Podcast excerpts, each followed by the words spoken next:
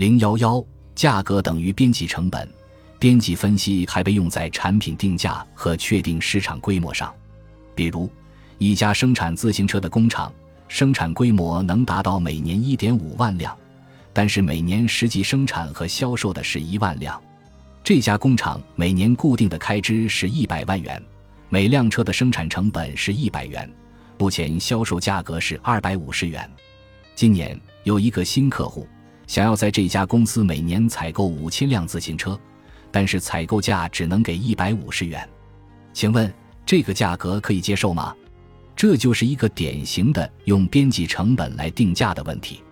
我们先用成本法来分析一下：公司年产一万辆自行车，总成本是一百万元加一百元乘一万辆等于二百万元，总收入是二百五十元乘一万辆等于二百五十万元，利润是五十万元，平均到每辆自行车上，销售价是二百五十元辆。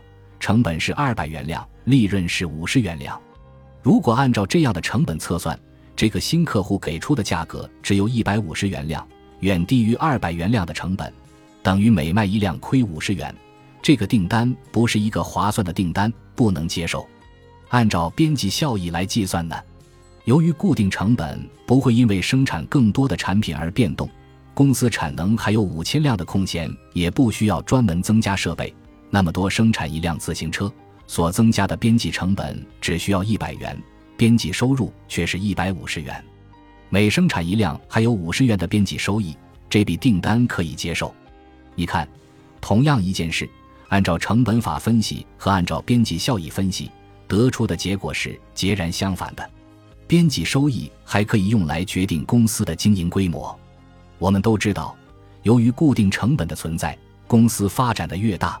单位成本就会越低，收益也就越来越高，这是由规模变大，固定成本分摊更少，同时企业规模带动效率提高等各种因素造成的，这个叫做规模经济。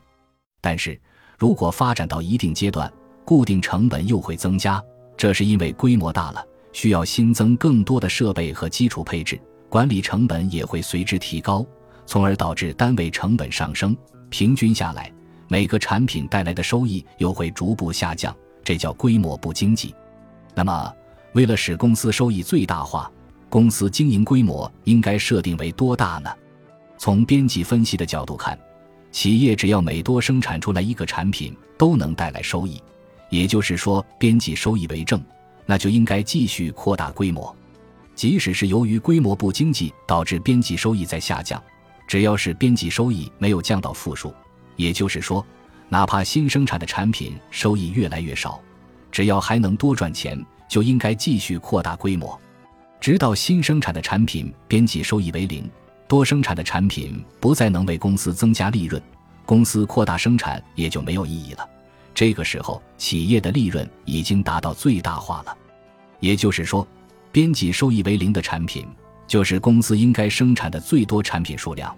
公司运营的规模就应该保持这么大。